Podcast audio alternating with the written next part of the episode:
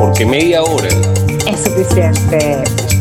Buenos días, buenas tardes, buenas noches. Donde quiera que estés, bienvenido a tu podcast favorito. Con las locas imprudencias de Isabela Vecchionache y el letrado pragmático de Jonathan Lilue, quienes te traen en media hora música, películas, series nuevas, viejas y del más allá. Con ustedes, los chicos de media hora es suficiente. Y ya se acaba el año, y se Quedan menos de tres días para que se acabe el año. Hemos llegado a nuestro fin. Parece mentira, pero aquí estamos. ¿Cómo estás, papito? ¿Cómo pasaste las navidades? Bien, vale, gracias a Dios, con la familia, con mi chama, eh, disfrutando bastante. Ya con el deseo de esperar que este año nuevo sea mejor que el 2022, yo creo que sí. Ya estamos dejando atrás un poco este tema del COVID y la cosa y el, no sé qué, el chivo, el, el burro, el perro, el camello. el mono. El mono. el rojo. Este, bueno, no, no lo voy a decir, pero hice un mezcladito, hice un mezcladito porque me, me, dijeron que uno era para la pasión y el otro era para el dinero. Entonces hay que hacer un mezcladito ahí. Porque amor con hambre no dura, dice. Aquí yo hice esta pregunta sin ah, olvidarme que hay, hay, hay, horarios, hay menores de edad. no, pero bueno, con el hilo se cose la ropa, ¿no? Bueno, papito, aquí estamos para traerles la mejor música, series y películas porque media hora en Navidad. Es suficiente. Y este episodio llega a ustedes gracias a arroba tu asesoría jurídica, arroba Goyos Workshop, donde tus diseños cobran vida, arroba Organización Mancuadra, servicios jurídicos y académicos al alcance de todos. Y hoy, en Voces de Media Hora, y al final, Lisa, funcionó, funcionó la, ropa interior de, color, sí, funcionó para el, para el cometido. No, no, no, sí, para el cometido y para el no cometido también. Eso no estaba en los planes, pero igualito fue bienvenido. bueno, pero mira, esta semana se los había prometido la semana pasada. Esta semana les traigo el top 5 de canciones de Rolling Stone. Sacaron una lista con las 100 canciones del año. Entre ellas está Harry Styles, está Lil Nas X, hay, un compendio de temas que hemos mencionado aquí en media hora suficiente, pero quiero mencionar son las cinco principales. Ok. La número cinco, señores, conteo, para hay que meter el efecto de sonido. Ok, espérate, te lo tengo, ya va. ¿Ah, sí? No, este. No. Empezamos mal, ¿eh? espérate, ya va. Dilo otra vez. Y se volvió loca, vamos. Empezamos. dale, dale, dale. Otra vez. Ajá.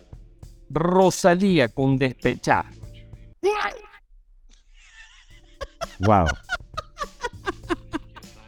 Pero es que esa canción es buenísima. No sabías lo siguiente, tengo que comentarte. Esa canción se lo hizo los integrantes de la agrupación San Luis venezolano. Esa canción, imagínate. Los integrantes de San Luis le hicieron una canción a Rosalía.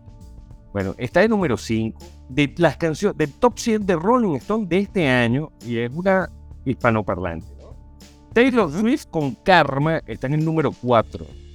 Steve Lacey con Bad Habits, que no es el Bad Sheeran. De Sheeran. Beyoncé con Coffee. Bad okay. Bunny, señores, se queda con el número 1. O sea, tipo la rompió toda. Con Titi me preguntó. ¿Qué dice? no? Titi me preguntó. Sí, tenían. Eh, pasamos de Bohemian Rhapsody de, de, de, el, ¿Cómo es? La, la, Elton John, la de la. Enciende las, las, velas. Ah, Titi me preguntó. No. Titi preguntó. Ah, sí, mira, yo. No solamente la lista de la revista Rolling son las cinco mejores canciones, me impresiona que incluyas a Bad Bunny, sino es que oírte a ti decir que el número uno es Bad Bunny. Eso, se, lo ganó que se lo gana, así, así como Argentina se ganó la copa, bueno, se ganó estar en el número uno. Bueno, pero por lo menos media hora no está tan, no está tan desfasada en esta información porque Bad Bunny lo hemos recomendado. De hecho, lo recomendamos hace dos años incluso, antes de que tuviera este súper éxito. Recomendamos a Rosalía, recomendamos a Taylor Swift, eh, recomendamos a Beyoncé. Hemos recomendado todo. No estamos tan mal, papito. Sí, no, no, vale. Creo, creo que nos gusta la misma música que la gente de Rolling Stone, ¿verdad? Sí, exacto. Bueno, pero qué bueno que le das cabida a esos artistas que realmente están en, su, en su parte, eh, vamos a decir, en el top high de su, de su vida artística. Pero hoy también te quiero mencionar a una una gran artista que también se está incorporando en esa, ese nuevo mundo y esa, esas, nuevas, esas nuevas tendencias que hay que incluir. Y aquí en media hora ya espacio para ellas. Te voy a hablar por Stephen Loren, eh, una cantante que em, vamos a decir que ella se, se, se inspiró en, en, estudiar piano, eh, en hacer su, su, lo que es natamente eh, vida musical, vamos a decir que la pulió en pandemia. Ella se puso a estudiar de videos de YouTube, parece mentira, pero así lo hizo. Tiene un canal de YouTube donde comenzó a subir sus canciones. Ella fusiona el sol con el folk y tiene unos tintes de hip hop. De hecho, su estilo es muy inspirado en Alicia Keys, tú sabes que Alicia Keys ya es fascinante, de verdad que ella ya no le han dado la posición que merece, ella es extraordinaria. Sí, pero toca... muy pocos temas, Alicia Keys no fue tan prolífica, ese fue el tema. Lo que pasa es que ella yo creo que como que se, se achantó, o sea, no sé, cómo que se quedó y como que no se inspiró un poco en subir, porque realmente es una tremenda artista, solo como que, bueno, dijo, ya, yo llegué aquí y aquí me quedé.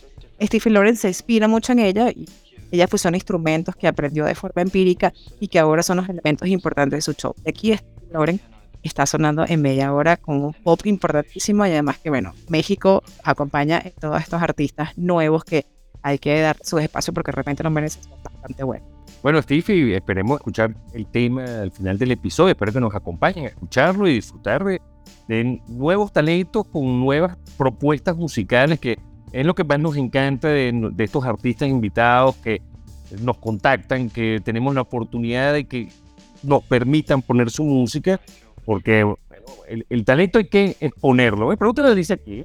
Continuamos, Isa, continuamos. no, te, no te vayas, que todavía no se acaba el año. Quédate conmigo. Hola, hola, ¿cómo están? Soy Steffi Loren y te invito a escuchar mi canción Besos Salvajes por aquí, por media hora es suficiente. Saludos especiales para Isa y Jonathan. La película de hoy. Bueno, Isa, te traigo una película. ¿Eh? A mí me gustó bastante, me reí bastante. Y es la, la primera película que veo que es original de rock. Roku es esta casa que sacó como un smart, bueno, el dispositivo, un dongle para convertir el televisor en Smart TV. Y ellos tienen bastante contenido. Ellos han hecho, más o menos como han hecho muchos de estos negocios, se han asociado con distintas casas para obtener películas, series y todo esto. Pero acaban de sacar una película original con Daniel Radcliffe. Isa. Ok. ok. Roku tiene películas originales. Sí, bueno, esta, esta es una vez y va a tener que verla. Este, Daniel Radcliffe ya te puedes imaginar que es cualquier cosa menos una película normal. ok. Ajá. No es crítica, me encanta que él se vaya por este estilo de vamos a hacer cosas que sean súper agradables y sean una loquetera y que la gente disfrute bastante. Okay. Esta película se llama Weird, The Al Yankovic Story o la historia de Al Yankovic raro. Arranca con el título raro. ¿Quién es Al Yankovic para empezar? Escribió el guion de su autobiografía que plasmó en la película. Okay. La produjo y la dirige. Si aquí se cuenta algo loco, acuérdense del título, Weird. Ok. Al Yankovic, ¿ok? En, en, los años 90 se hizo muy famoso porque sacó una versión del tema Beat de Michael Jackson. Ahora, ¿cómo era esa versión? Esa versión no se llamaba Beat se llamaba Eat o Cómetelo. Y entonces era una parodia de la canción. Bueno, resulta que la parodia de la canción se convirtió en lo que hoy podríamos llamar como viral. Y el tipo se volvió una pseudo celebridad. Okay. Empezó a versionar temas, empezó a hacer parodias de temas, incluyendo temas de Madonna, incluyendo temas de Queen, incluyendo temas de todo el mundo. Y bueno, eh, vivió ciertas experiencias. En la película él no, pla como una biografía real, sino cómo surge toda esta locura, cómo él desde niño arranca y entonces eh, es una comedia súper agradable, la van a disfrutar bastante. Daniel Radcliffe, en verdad, este, sigue haciendo películas locas, canta locas, un casting súper interesante y habla de, bueno, que a veces, yo creo que el gran mensaje es que a veces ser raro no está tan mal. No es raro. No, no, pero no es raro. Y segundo, no está tan mal. A veces salen cosas buenas querer ser el uno del montón. El diferente. Tratar de ser, ser diferente y ser, ser más original. Creo que es un mensaje bien agradable que se puede rescatar de esta película. La puede ver la familia. Hay cierto contenido un poquito subido de tono, pero nada seno, vulgar, pero la pueden disfrutar bastante. Y en cuanto a producción, para que sea de Roku, buena, no, no, los tipos se gastaron los, los reales. Sí, Ok. de por sí, a Madonna la interpreta la de Westworld. Ok. La protagonista de Westworld interpreta a Madonna. Aparece un, po- un Pablo Escobar, aparece por ahí medio, medio jocosa, es súper Ok. simpática. A ver, la voy a ver. Qué bueno, bueno, mira. eh, esta película tiene, tengo muchas emociones encontradas y tengo que reconocer que caí en el juego de verla dos veces. A ver. Eso porque la próxima vez que critiques te muerdes la lengua. Guillermo del Toro, Pinocho. Está en Netflix, ya recién colgada en el streaming porque acaba de dejar de estar ya en el cine. Ok, todo el mundo, eh, de hecho yo recomendé Pinocho eh, hace poco en versión humana que estaba en Disney disponible. Pero Hanks. eh, sí, esta es una versión de marionetas. Guillermo del Toro tardó 15 años en hacer esta película. Jonathan, no tienes ni idea lo grandiosa que es la película. La tuve que ver en primer momento para poder entender un poco el drama porque estamos acostumbrados al Pinocho contado por Disney. Pero sin embargo, esta es la Pinocho contado por la historia original de su cuento original de 1930, hace muchos años, con, con toda su decadencia y con todas las deficiencias que tenemos los padres, inclusive los hijos, que no somos perfectos, ni los padres ni los hijos, y cómo nos podemos relacionar. Además, ese Pinocho relacionado con la Segunda Guerra Mundial, con esos defectos que habían en esa época. Eh, Guillermo del Toro, de verdad que si no gana un Oscar con esta película, creo que no lo voy a ver el Oscar más nunca en mi vida, porque es una extraordinaria. No, no, no, es una, no tengo, no, te, no sé qué más adjetivo decirte de que sea extraordinaria la película. Top motion que hace cada marioneta, cada movimiento, tú de verdad que piensas que es a computadora cada marioneta como se mueve y no lo es. O sea, cada movimiento un milímetro de segundo que se hizo para que se tradujera y para que la calidad cinematográfica que tiene la película se viera eh, de una manera espectacular. Es un Pinocho distinto, es un- una marioneta, evidentemente, que fue hecha incluso en diferentes tamaños y diferentes dimensiones para poder, en este caso, entrar en el estudio, un estudio lo construyó para esta película. Es un Pinocho de madera con una madera deficiente eh, que se ve perfecto porque logras ver ese Pinocho hecho de un muñeco por un carpintero. Pero más allá de eso, te quiero contar un poco la historia. Eh, Tiene un poquito la base del Pinocho que realmente conocemos, sin embargo, hay, como te digo, explicaciones distintas porque basa su historia real en el Pinocho de la Segunda Guerra Mundial. Eh, obviamente es un muñeco de madera que es un carpintero que este muñeco de madera falle- fallece, bueno, se interrumpe su niño y él construye, luego de la fallecimiento de su niño, un muñeco de madera. Y es ahí donde arranca la historia. Arranca la historia con Gepetto, con este muñeco de madera que se enfrenta a una sociedad distinta, con una marioneta, eh, con unas voces extraordinarias. Todas las voces son ganadoras de Oscar. Eh, es, perfecto. Yo creo que la película tienes que verla en dos versiones. La historia del Pinocho con una base fundamental que todos los conocemos y esa historia adicional que es la original. Y la segunda parte donde tienes que ver la calidad cinematográfica que Guillermo del Toro botó la casa por la ventana hacerlo. Bueno, no, no sé si es mi favorita para ganar el Oscar. Muy buena película.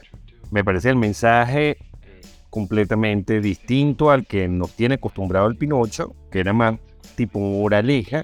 Aquí hay una crítica profunda a lo que es la búsqueda de la perfección y cuando las cosas perfectas más bien nos hacen daño. Genial. El stop motion no debería morir nunca. Siempre debería existir un director que se arriesgue a hacer stop motion. Tim Burton siempre apostó a eso, Guillermo del Toro está apostando a eso. Yo creo que eh, esa, esa es una forma interesante de conocer a un director. No sé si es mi favorita para ganar el Oscar, pero sí es una excelente edición para, para terminar el año eh, con una muy buena película. Además, para toda la familia tocan temas bastante complejos, pero nada que un cineforo posterior a ver la película. Bueno, Ok, como que tú, tú mides la calidad de un director con un stop motion. No, no, yo pienso que es interesante cuando un director se arriesga porque es tan lento el proceso y es tan acucioso, o sea, es tan delicado el proceso de, de filmar en stop motion que lo que tú dices, tú no percibes la magnitud del esfuerzo humano que requiere hacer una película. Y cuando tú la ves plasmada y además es una muy buena película, ahí tú ves una pasión más allá. Yo no estoy diciendo que sea el epítome del cine mundial, pero yo creo que no debería morir nunca. El stop motion es, es- es ese arte que tiene que prevalecer independientemente que logremos la inteligencia artificial y el CGI más desarrollado del mundo. O sea, los efectos especiales no, no, nos tienen innubilados y el stop motion es un arte dentro del arte. Claro, pero ve, palabras más, palabras menos, me estás diciendo que un director se puede medir en la medida que das un stop motion con calidad, porque pues, ciencia ficción necesitas tecnología. Acción necesitas sangre, necesitas episodios violentos. Si- siento que es un reto así como para un escultor hacer una cosa mínima, un gran escultor. O, por lo menos si Diego Rivera hubiese hecho un cuadro de 10 centímetros por 10 centímetros, hubiese sido una forma, no de decir, no, de desmerecer lo que era Diego Rivera como muralista, pero es decir, wow, el tipo tiene otra dimensión, ¿no? O sea, eh, y, y la tecnología eh, es manual, o sea, porque la Claro. ventaja de stop motion es que la tecnología es un poco de gente moviendo frame by frame Sí, la segundo, segundo por segundo. Sí, sí, o sea, no, no, yo no digo que James Cameron deba, no, James Cameron debe seguir haciendo cosas brutales que hace, y, Claro. y Spielberg y Christopher Nolan, pero sí creo que, que como arte, o sea, me parece que, que ahí hay una visión del artista, o sea, me parece que cuando un director quiere hacer algo en stop motion, quiere plasmar otra cosa más allá que una simple película. Ese, ese es el- eh, esa es mi visión de Ok, eso. ok, bueno, estamos hablando, del, eh, estamos en la semana del finalizando el 2022 y yo acabo de decir que Pinocho de Guillermo del Toro, una extraordinaria película, tiene que ser nominada para el Oscar. Y vamos a Ah, no, nominada sí. Claro. No, no- no es mi favorita a ganar, pero yo creo que sí va a estar nominada a ganar. Ya, ya. veremos en el 2023 en la- los premios Oscar a ver si sabemos. Isa, Isa, ya. Guillermito y los Oscars ya son uno. Ah. Tiene un cura por ahí. Pues, eso es pan comido para. En medio curioso, para los chismosos, te tenemos un cuento. Bueno, Isa, mira, desde que vimos Marvelous Mrs. Mason, que hablamos de ella, Por. este, yo, yo me he vuelto muy fanático de Lenny Bruce, he visto documentales, incluso he conseguido material, po- hay poco, pero material grabado por él. Descubrí que fue guionista, descubrí que estuvo involucrado en el mundo del cine, pero les quiero hablar de una película que tienen que ver, que es Lenny, Ajá. película protagonizada por Dustin Hoffman, nada más y nada menos, en 1970. Y bueno, este ícono absoluto del stand-up comedy vivió en los años 60 y pasó por temas personales, incluso judiciales, súper interesantísimos desde el punto de vista del qué horrible lo que le pasó a este tipo por, por ser distinto. Ujú. Resulta que esta película plasma bastante bien, fue nominada a 8 Oscars, ganó varios de ellos, y yo no la tenía en mi radar. Ok. Sen- Sencillamente como me he vuelto muy fanático de Lenny Bruce, la conseguí, la vi, y wow, o sea, se ganó dos Oscars.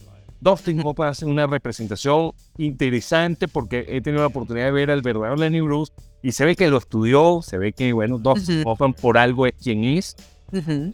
Y da vida a este bueno, controvertido personaje americano. Sí, señor. Bueno, yo creo que el Mrs. Mason también ahí tienen que haber hecho un estudio de Lenny Bruce para poderlo incluir dentro del personaje principal junto con él. Claro, no, él lo caracteriza bastante bien, pero esta eh, Lenny aquí eran en Marvel Mrs. Mason como un personaje secundario y uno vio un poco de él. En esta película puedes ver mucho lo que era el Lenny Bruce, que es el icono del stand-up comedy en Estados Unidos. O sea, nadie en el stand-up comedy de Estados Unidos no tiene una referencia importante en su vida si no es hacia Lenny Bruce. Es correcto. La serie que ver. Bueno, Isa, y mi serie esta semana, yo he hablado ya de otras series de él, John Bernthal, es un tremendo actor, y esta serie de Showtime se llama American Gigolo.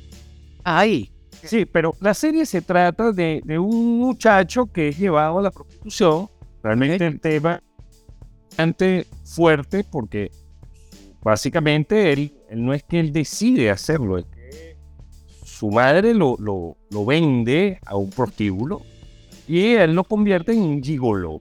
A diferencia del prostituto, el gigolo es como un tipo súper encantador que se dedica, bueno, a, a vivir de las mujeres. En este caso, de forma directa. Yo te doy un servicio y me pagas. Pero sea, bueno, en- vez de ser, en vez de ser una dama de compañía, es un hombre de compañía. sí, algo como eso. Entonces, este John, Joe Bertal es, bueno, él en algún momento se ve involucrado en un homicidio terrible de una de sus clientas.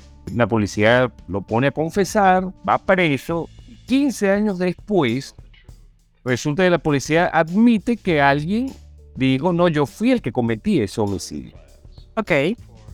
Le dan libertad plena después de haberlo hecho pasar 15 años en prisión por un crimen que no había cometido y empiezan a suscitarse una serie de situaciones que podrían hacer ver que ese homicidio tuvo una...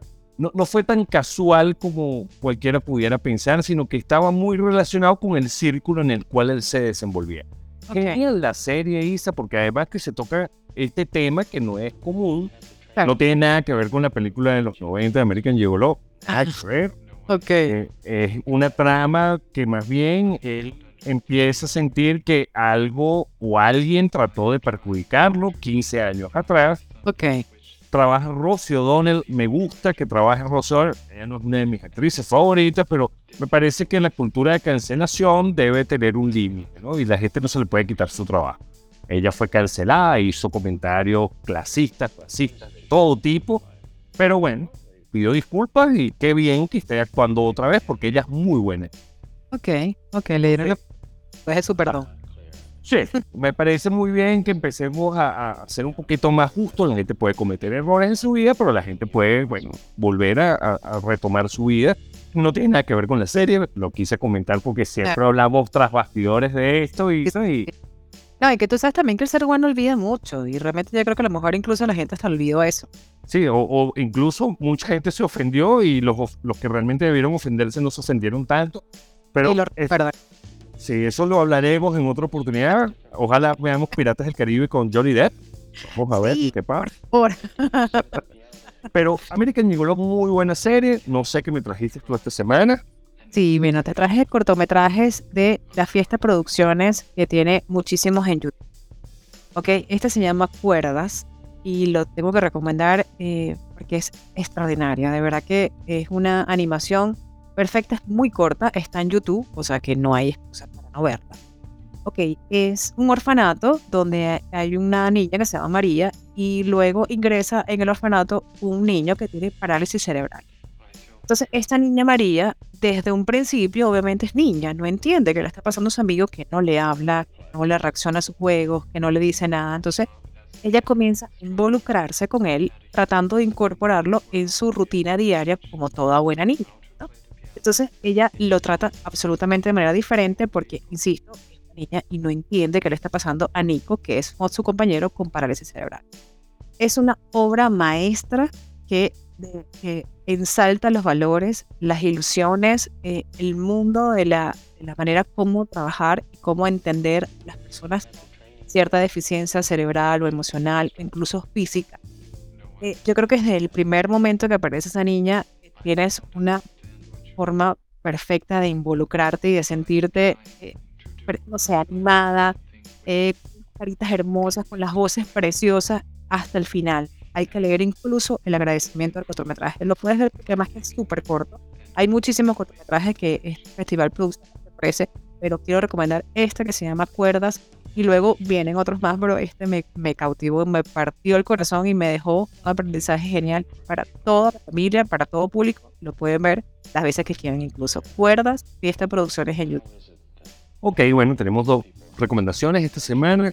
Siempre, American Gigolo, por un lado, disponible en Showtime y en YouTube. No tienen excusa, señores. Cuerda, que menos mal que es un cortometraje, porque si no hubiese desbancado Guillermo del Toro. ¿Qué pasa? Es más, quiero hacer hoy un reto aquí en este último episodio de 2022. Quiero que Pinocho de Guillermo del Toro gane el Oscar como mejor película de animación en 2023. Y si es. De la academia que nos escucha. Ok, pero vamos a. eso pasa, ¿qué me vas a regalar? ¿Qué te voy a regalar? Te voy a regalar un... Usted, bueno, bueno, no se vayan por otro lado. Te voy a regalar un muñeco de palo. Un Pinocho, ¿verdad?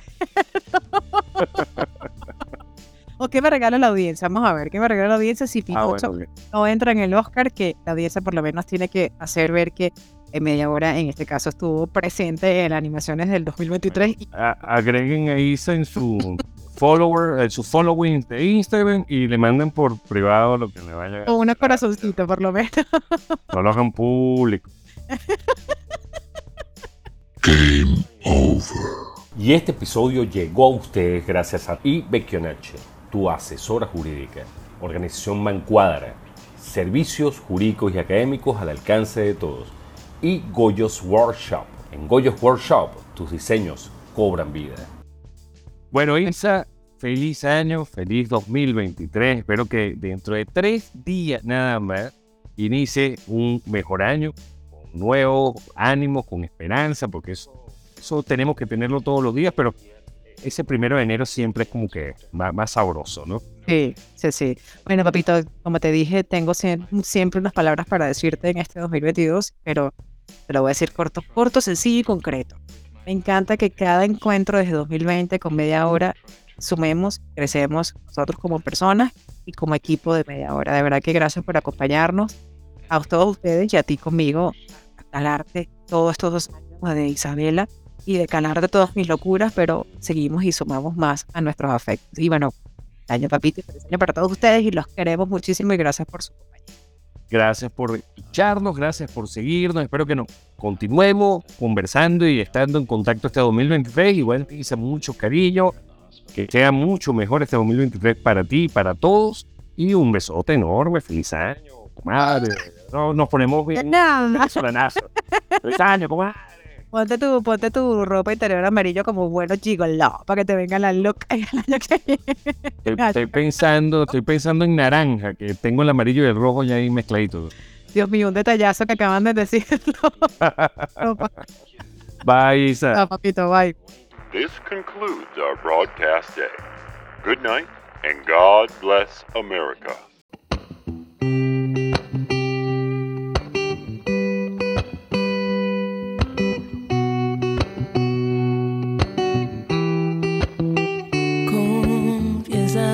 Cuál es tu juego, tu jugada perfecta. ¿Cómo es que solo con tus besos alteras mi vida completa de pies a cabeza? Me declaro presa del deseo de ser tu amanecer. Y aunque me dieras libertad condicional, por ti volveré a pecar. Son tus besos salvajes que lograron cautivarme, arrastrarme a la necesidad de querer un poco más. Tus labios son mi abrigo, es el vicio al que me rindo a perder mi voluntad.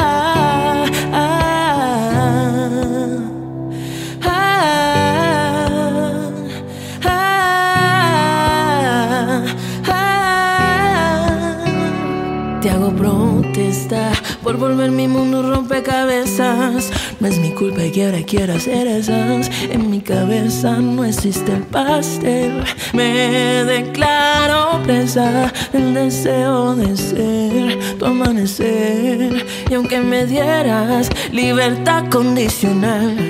Por ti volvería a pecar. Son tus besos salvajes que lograron cautivarme, arrastrarme a la necesidad de querer un poco más. Tus labios son mi abrigo, es el vicio al que me rindo a perder mi voluntad.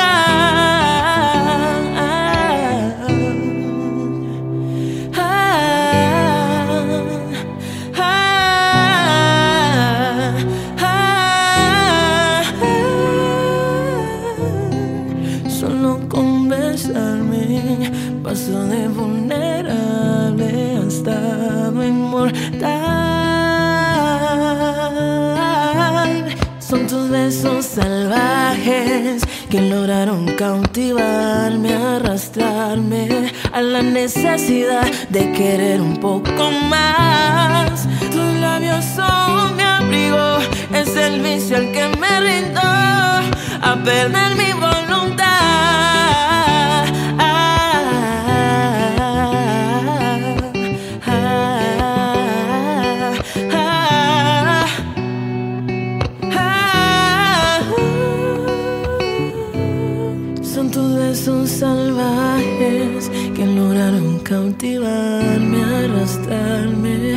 La necesidad de querer un poco más. Tus labios son mi abrigo, es el vicio al que me